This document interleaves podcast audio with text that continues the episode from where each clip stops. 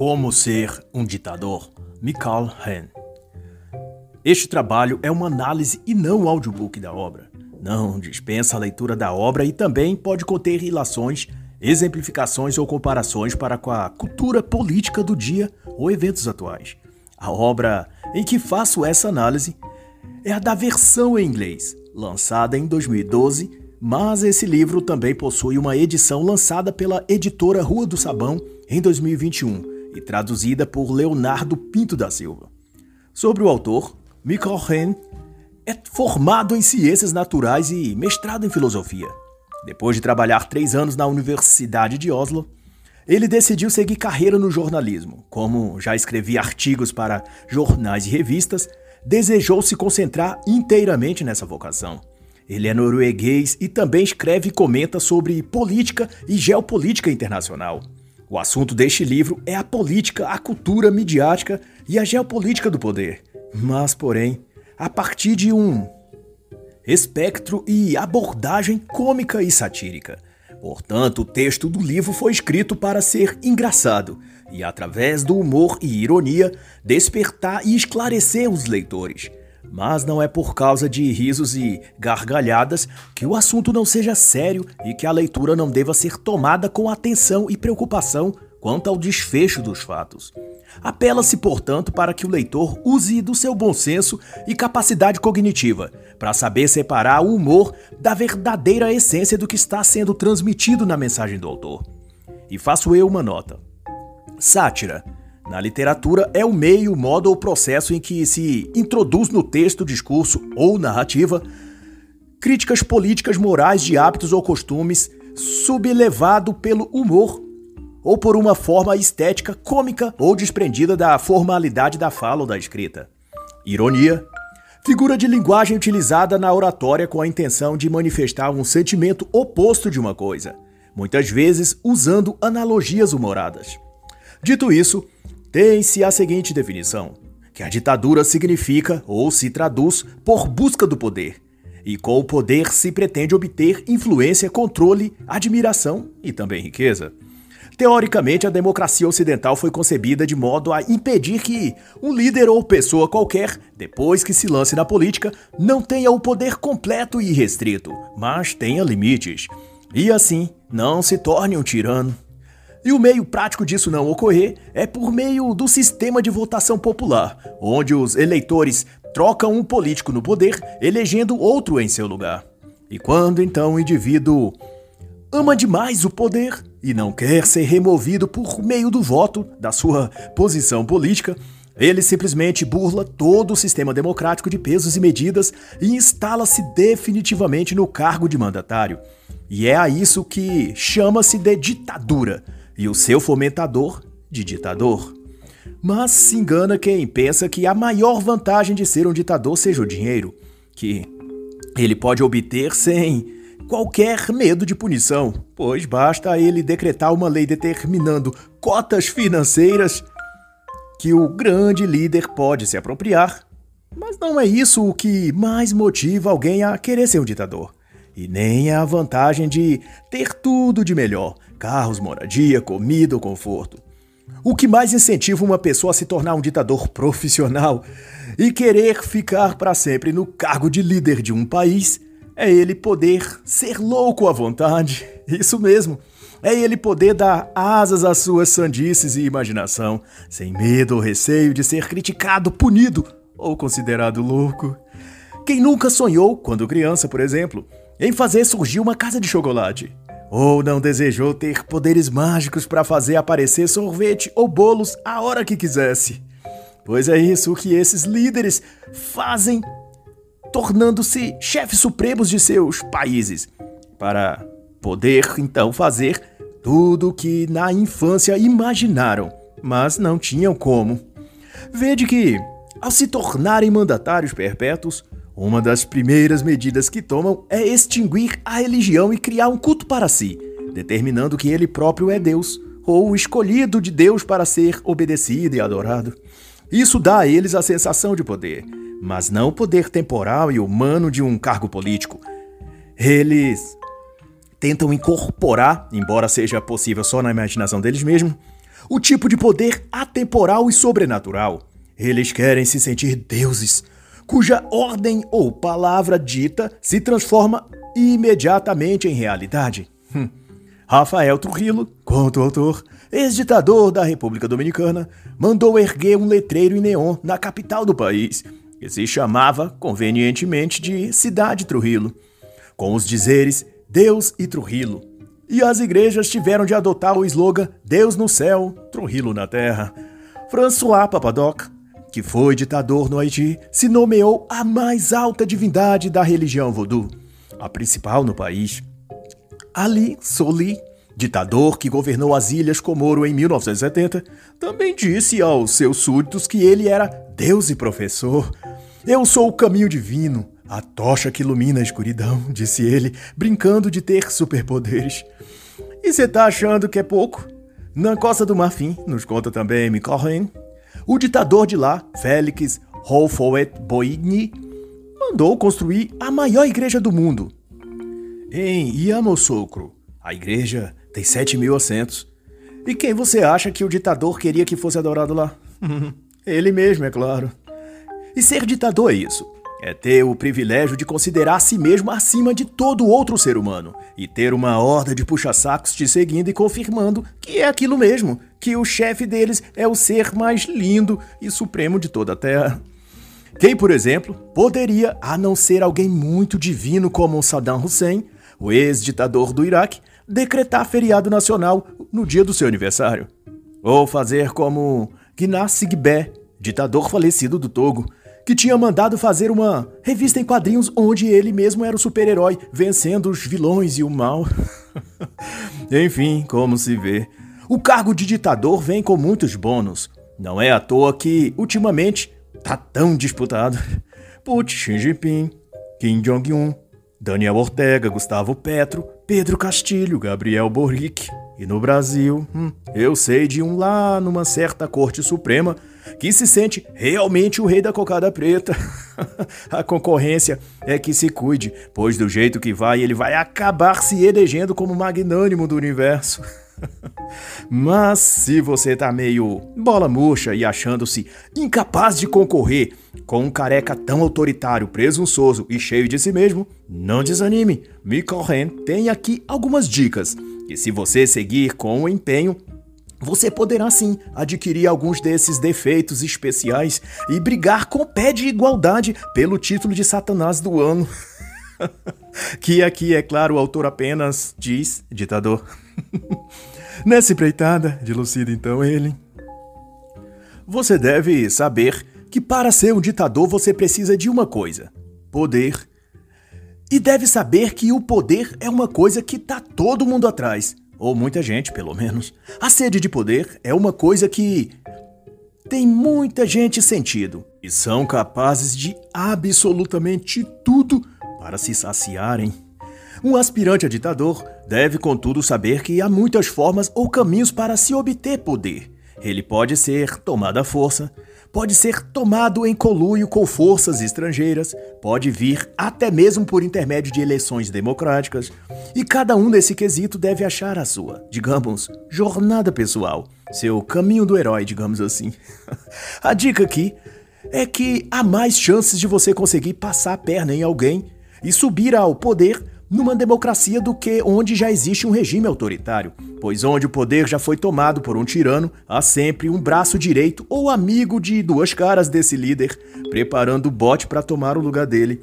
Daí você teria de entrar na fila para ver se consegue uma vaguinha nesse banquete com os restos mortais do cargo quando o líder de ocasião for removido. e a National Geographic mostra que, em briga de hienas, uma sai sempre ferida e a outra machucada. por isso é significativamente mais produtivo tentar mesmo por onde ainda há uma democracia. Os métodos vão de acordo com a sua criatividade. Você pode fingir de amigo e furar seus olhos na primeira oportunidade. Pode apunhalá-lo pelas costas. Pode difamá-lo e inventar calúnias para desgastar sua imagem e depois se candidatar na posição oposta a ele para tirar vantagem do desgaste que você mesmo criou. Enfim, o céu é o limite. é a sua imaginação quem vai atuar nessa parte. Mas seja como for, se você acredita que tem um ditadorzinho dentro de você, esperando a chance de se libertar, você precisa então também ficar atento às oportunidades, pois às vezes as próprias pessoas democraticamente votam naquele que claramente vai tirar delas a liberdade. Em 2003, por exemplo, a maioria esmagadora da população de Liechtenstein um pequeno país da Europa entre Áustria e Suíça, sob um regime de monarquia constitucional, votou por uma constituição que dava ao príncipe soberano o poder de anular as instituições democráticas. Isso é, o príncipe poderia dissolver o governo, expulsar os ministros ou vetar qualquer lei que quisesse, mas tal poder fora dado a ele pela própria população. Às vezes na democracia acontece isso. É vantajoso então ficar à espreita e saber identificar o tipo de público capaz de amolar o machado que cortará sua própria cabeça e, quando o descobrir, tirar o máximo de vantagem dessa tolice deles. Nunca é demais. Um futuro ditador está pronto para se beneficiar da estupidez dos tolos. então, para aqueles que têm o sonho autoritário dentro de si, o autor instrui que não precisa o aprendiz de ditador se sentir sozinho, excluído ou um peixe fora do aquário. Nada de baixa autoestima. Igual a você, escreve ele, há muitos por aí. Isso é um dom negativo, uma contaminação na alma que muitos têm igualzinho a você. Na América Latina, por exemplo, os golpes de Estado são frequentes, o que mostra que tem muita gente má como você vivendo por aí. Só no Paraguai, nos últimos 100 anos, houve 45 golpes ou tentativas de golpes. A Bolívia, desde sua independência em 1825, já sofreu cerca de 200 golpes. É mais do que um golpe por ano. Quer mais dados? Só entre 1952 e 2000, 85 golpes foram realizados em 33 países africanos. Essa é, portanto, uma forma popular de tomar o poder. Outra dica do autor, então, é: escolha um país pobre. Países empobrecidos são significativamente mais favoráveis ao golpe do que os países ricos. A pobreza, discursa ele, está associada à baixa educação formal. E o analfabetismo funcional faz as pessoas terem a ilusão de que o fim da pobreza deles vem de um governo paternalista que dê mais benefícios e assistência social para elas, mais cotas, mais auxílios, mais inclusão, enquanto elas precisarão trabalhar cada vez menos. Prometer, portanto, mais comida, mais regalias, mais festas grátis é um método eficiente para seduzi-las e trazê-las para o seu lado quando você der o golpe para tomar o poder. Elas o apoiarão porque você é quem dará mais coisas para elas. Ou pelo menos elas acreditam nisso, né? A lição aqui é: se você quer ter influência política, conquiste os pobres. Então, depois que você encontrar seu país pobre favorito, é hora de começar a pôr a mão na massa. O primeiro passo é cooptar apoiadores e nisso você terá de ser meio sensitivo e cara de pau, mas sem deixar de ser discreto. Você terá de identificar e depois trazer para si aqueles que vivem reclamando de tudo sem nunca fazer nada para mudar a situação. Aqueles cujo espírito de porco é imundo igual ao seu. Esses se queixam de tudo, blasfemam contra tudo e se sentem sempre melhores. Eles enxergam todos os defeitos, reais e imaginários, mas vive cultivando rancores, semeando a discórdia e exigindo que os outros façam as coisas do jeito e maneira que eles querem, para que ao fim eles desfrutem daquilo que os outros fizeram. Esses costumam se aliar a oportunistas e a golpistas, porque eles são assim também. Se você prometer a eles altos cargos e salários onde possam ter status, dinheiro e regalias sem terem de fazer nada, há uma boa chance de você costurar uma aliança com eles. Mas não esqueça os militares, diz o autor. Sem apoio militar, um golpe é quase impossível. Por isso, prometa também investimento nas Forças Armadas. Diga-lhes que dará aviões, barcos, armamentos modernos Diga que irá dobrar o salário e seduza os generais e os altos escalões com festas e promessas de cargos mais elevados e condecorações. Outra coisa importante é estar sempre disposto a trocar de lado conforme os ventos do oportunismo soprar para essa ou aquela direção. Mas cuidado para nunca confundir os lados para onde a balança do poder está pendendo. Um erro de avaliação nesse sentido pode ser fatal. Patsy Lumumba, primeiro-ministro eleito do país recém-independente do Congo, nos conta Mikolhen, avaliou mal essa questão e inclinou-se para os soviéticos, ensaiando abandonar os americanos que o haviam posto no cargo. Não demorou e a Casa Branca preparou logo alguém para substituí-lo, e conforme disse o chefe da agência da CIA no Congo, Larry Devlin, a própria CIA tentou assassinar Lumumba através de um tubo de pasta envenenado. Em 17 de janeiro de 1961, ele foi assassinado e jogado numa cova anônima e Mobutu Sese Seko o homem indicado pelo governo americano assumiu o lugar. Posto isso, é viável pensar também na aquisição do trabalho de mercenários. Eles tanto servem para suprir a falta de apoio massivo do exército local, quanto também pode viabilizar a execução de adversários políticos ou oposição popular, sem que o próprio candidato a ditador suja suas mãos ou sua reputação. Afinal, um homem que assassina a quem lhe for mandado sem qualquer escrúpulos, apenas por receber dinheiro para isso, pode também ser eliminado depois por outro que também recebe dinheiro para isso, sem que ninguém lamente o ocorrido ou proteste por sua morte. E muito menos vá na justiça cobrar investigação sobre sua morte. Usar mercenários para o serviço sujo é sempre mais eficaz se tiver o dinheiro para pagar. O governo francês, pós-Segunda Guerra, que o diga, ele foi um dos que mais fez uso desse serviço, e não foi o único governo democrático no mundo a fazê-lo. É uma prática comum, aliás, fingir-se de democrático em seu país diante das câmeras e financiar ditaduras em outros países. não é isso. O que a elite financeira globalista mais faz atualmente. Mas seja como for, Bob Dunard foi um mercenário de longa carreira a serviço do governo francês e serve como ilustração do que há dito aqui. Ele atuou no Congo, Angola, Iêmen, Nigéria, Irã. Só em Comores, ilha da costa leste da África, ele participou de quatro golpes, sempre contratado e fazendo seu serviço com eficiência. Nesse lugar, a França instalou o presidente que ela queria, Ali Soili, atuando, pois pela França, Bob Dunard e sua equipe de mercenários depôs Ahmed Abdallah, e alguns anos depois, contratado pelos governos da Rodésia e África do Sul, ele voltou à ilha e, com seus 43 soldados mercenários, removeu Ali Soli do cargo, o mesmo que ele havia feito subir ao cargo anos antes, e reinstalou Abdallah, aquele que o mercenário tinha tirado do poder a pedido da França. Soili foi deposto e assassinado pouco depois, e cerca de 10 anos após, o governo da África do Sul, desta vez associado à França e não mais à Rodésia, decidiram remover também e outra vez o próprio Abdallah e foi assassinado por mercenários e os serviços de Denar novamente se provou eficiente. Seis anos depois, ele foi contratado e enviado mais uma vez a Comores para remover dessa vez o presidente Said Mohamed Juha e, temendo comprometer-se com a opinião pública francesa, o governo de França, o maior empregador de Bob Dunard, resolveu acusá-lo de qualquer coisa aleatória e prendê-lo. Pouco depois, ele apareceria morto.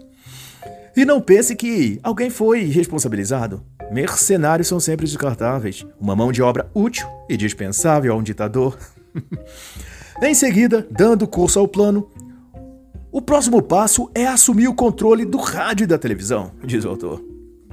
E eu, do alto da minha insignificância, aponto apenas para o dito por um certo político que já foi preso e solto por manobras da injustiça brasileira. De que ele pretende e almeja regular a imprensa e meios de comunicação.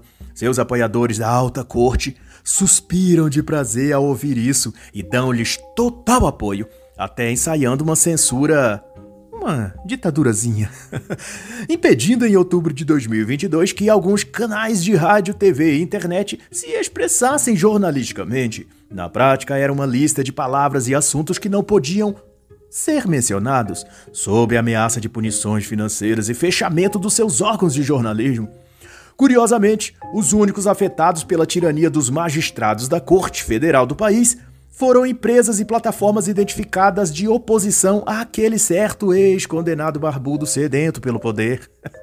Jovem Pan, Brasil Paralelo, Gazeta do Povo, Brasil Sem Medo, Revista Oeste. é preciso dizer mais alguma coisa?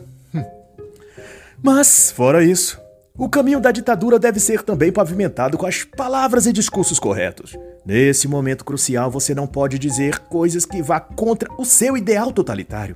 Esqueça, portanto, o senso de honestidade ou quaisquer coisas que se assemelhem à verdade. Se você falar a verdade, ninguém vai te apoiar. Fique sabendo. Hum. Prepare-se então para mentir. A mentira terá de ser daqui para frente sua maior companheira e melhor amiga. Nunca use, por exemplo, a palavra golpe, a não ser se for para acusar seus adversários. Diga sempre que você está defendendo a democracia, lutando contra a crise constitucional que ameaça o país. As pessoas sempre gostam de se sentir protegidas e cuidadas. Diga que há um problema, mas diga também que você está cuidando disso e que vai solucionar a questão.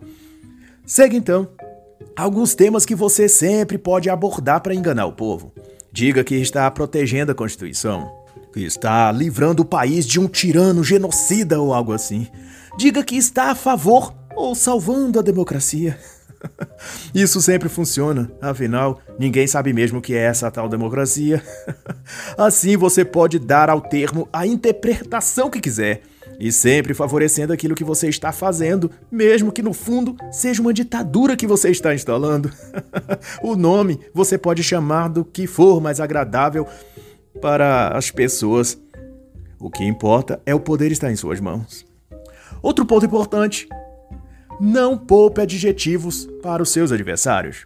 As pessoas precisam vê-lo como um monstro terrível de quem elas têm medo. Assim, por mais duro que você seja com o povo depois, elas tenderão ainda assim apoiá-lo, pois justificarão dizendo que você é radical em alguns pontos, mas que para conter o monstruoso inimigo é necessário ser assim. e daí elas vão se curvando voluntariamente ao peso do cajado e aprendendo a aceitar as chibatadas do chicote, acreditando que elas são necessárias para evitar que o monstro terrível volte ao poder. em 22 de abril de 1990, o autor vai contar também essa experiência. Ouvintes da Rádio Federal da Nigéria puderam escutar em transmissão oficial o primeiro discurso e anúncio do então ditador que tinha tomado o poder e deposto o general Ibrahim Bangandida, também ditador. No anúncio, não houve qualquer menção a novos planos de erguer ou melhorar o país, apenas uma saraivada de insultos contra o adversário deposto.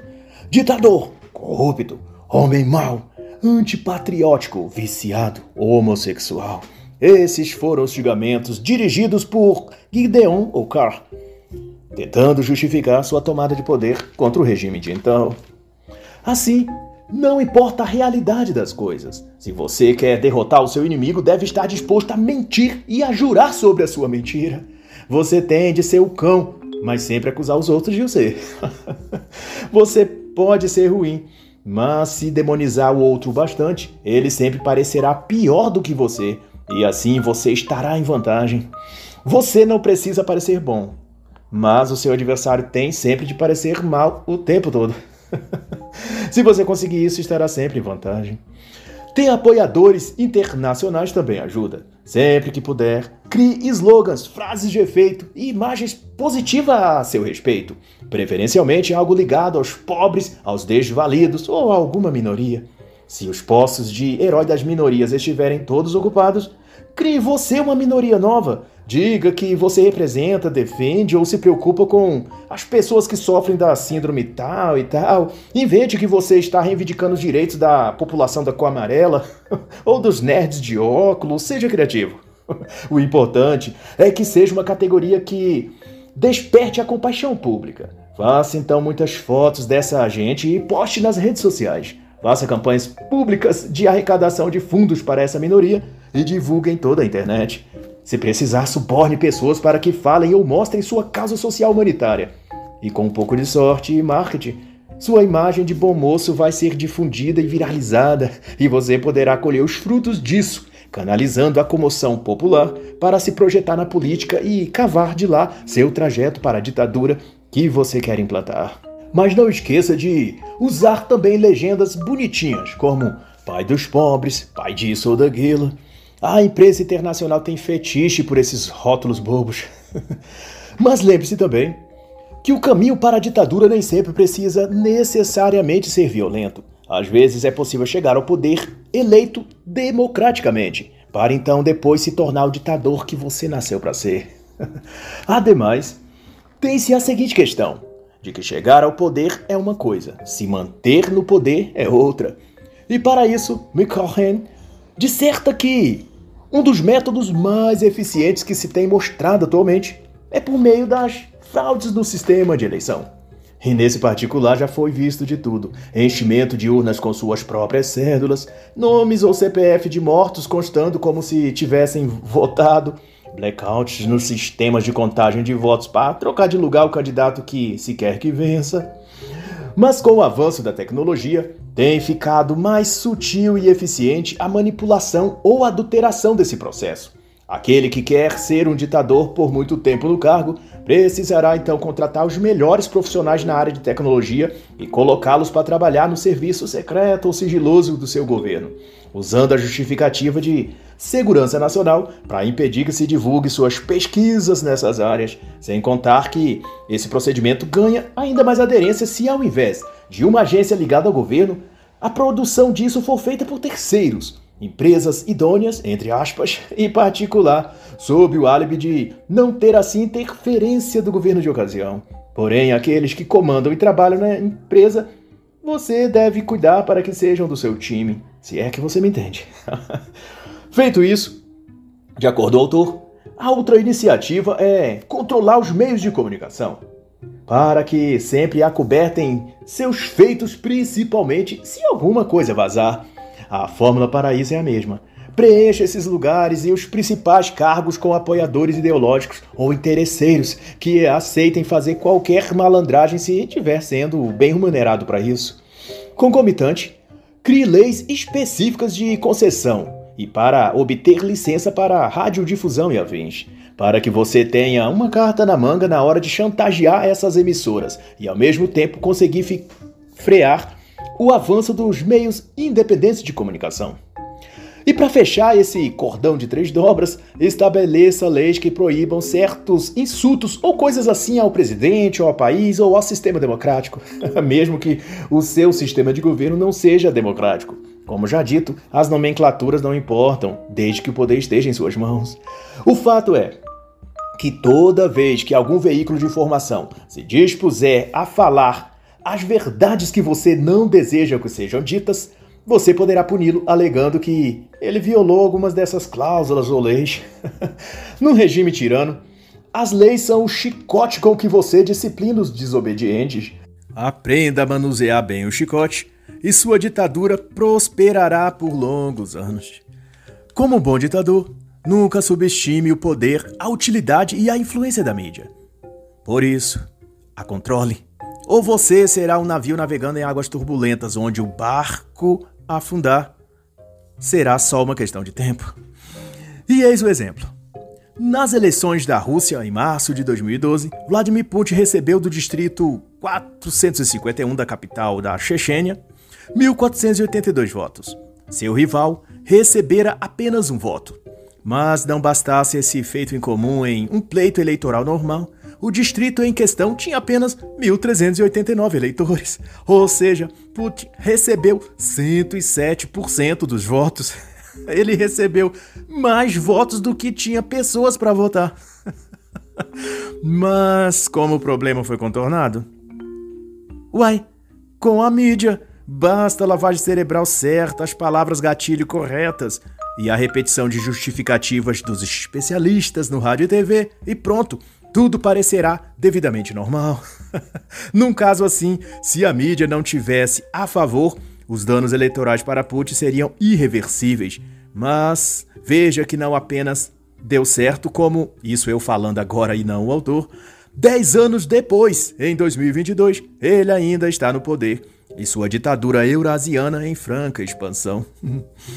A mídia cooptada pode ser a verdadeira chave do sucesso para um ditador. Pense nisso. No geral, no que tange a isso, o que você precisa nunca esquecer ao chegar ao poder é de que a propaganda é uma das ferramentas mais importantes que um ditador pode ter. Você pode se inspirar em Hitler, que tinha seu próprio departamento de propaganda, ou você dominar as mídias estatais que farão esse trabalho para você. O essencial é nunca perder o controle do fluxo de informações. E isso inclui reescrever a história nos livros escolares, dando ênfase negativa aos seus opositores, e uma exaltação positiva a seus feitos ou as devidas adaptações ideológicas feitas para conduzir mentalmente as massas. Se você controlar as escolas, dominará o mundo. Há outras tratativas e macetes de menor importância, mas que na soma geral pode ajudar o ditador a elevar-se no nível máximo de tirania. A ideia é forjar no imaginário da população uma imagem preponderante de você como grande líder, cheio de virtudes e quase onipresente. De tanto verem e ouvirem sobre você, ficará fixado no imaginário delas seu nome, sua imagem, seus feitos então, depois de controlar a TV, o rádio, as mídias, enfim, e também o material escolar, é hora de espalhar pelas cidades fotos, cartazes, outdoors, estátuas com a figura do soberano ditador querido. As estátuas devem ficar visíveis e em locais de circulação. Devem mostrar atributos criativos, serem altas, imponentes e chamar a atenção de longe. Mas, tão importante quanto isso, é que haja legendas, painéis ou textos quaisquer contando algum feito notável do grande líder. Concomitante, deve-se adotar um título, um epíteto que idealize-o como um ser diferenciado das demais pessoas. Mobutu Sese Seko, ditador da República do Zaire, relata o autor, tomou para si o impressionante codinome de O Guerreiro Todo-Poderoso mas também aceitava ser chamado informalmente pelos íntimos de o Grande Leopardo. e a lição é essa: se Mobutu pode, por que você não pode? e para coroar isso tudo, crie para o povo uma ideologia, uma tese, teoria ou filosofia particular que dê às massas o sentimento de coesão, sentido e de pertencimento que as farão estar ao lado daquele que representar no imaginário delas essa filosofia ou princípio superior de crença. Aquilo será para ela como uma religião, e nesta elas irão depositar tamanha fé e esperança que não perceberão que estão sendo manipuladas, devidamente entorpecidas com ideias e filosofias que não terão chances na vida real de se realizar.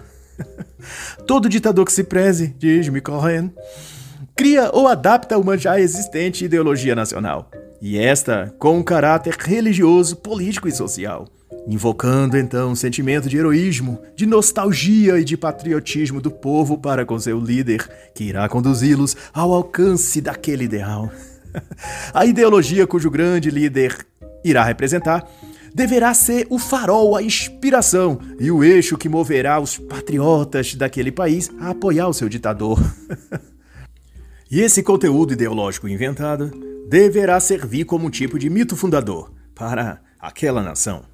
Por isso, deve-se escrever livros sobre tal teoria política, deve-se fazer filmes sobre isso, deve-se ensinar isso nas escolas. Muammar Gaddafi, vai dizer também Mikol, tinha a terceira teoria internacional. A Rússia possui a quarta teoria política.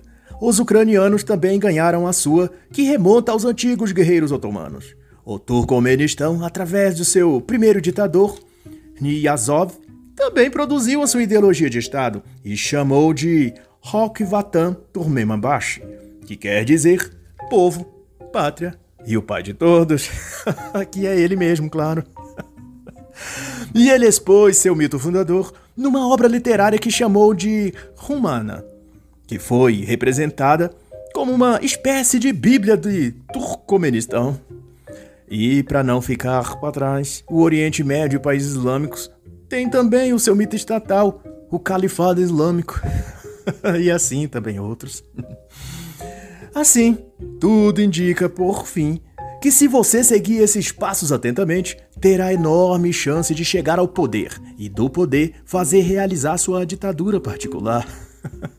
e eu, agora falando e não autor, aconselho que, se você tiver qualquer dúvida, passe a observar mais o senhor Alexandre lá do tribunal. Ele está marcando muitos pontos nessa busca do poder. Acho que ele está na sua própria versão negra da jornada do herói. Eu preferiria dizer a jornada do anticristo, mas tudo bem. Todo candidato a ditador já experimentou ou experimenta isso. A irresistível tentação de ter o poder absoluto. Até um anjo do céu sentiu isso e de lá caiu. E agora está assentado sobre o lombo de todos os ditadores e candidatos a ditadores desse mundo. ai, ai. E assim está escrito. Por isso Deus o exaltou à mais alta posição. Ele deu o nome que está acima de todo nome. E para que ao nome de Jesus se dobre todo joelho nos céus, na terra e debaixo da terra. E toda língua então confesse que Jesus Cristo é o Senhor. Filipenses 2, 9 a 11. E assim encerra a análise da obra Como Ser um Ditador, de Michael Henn.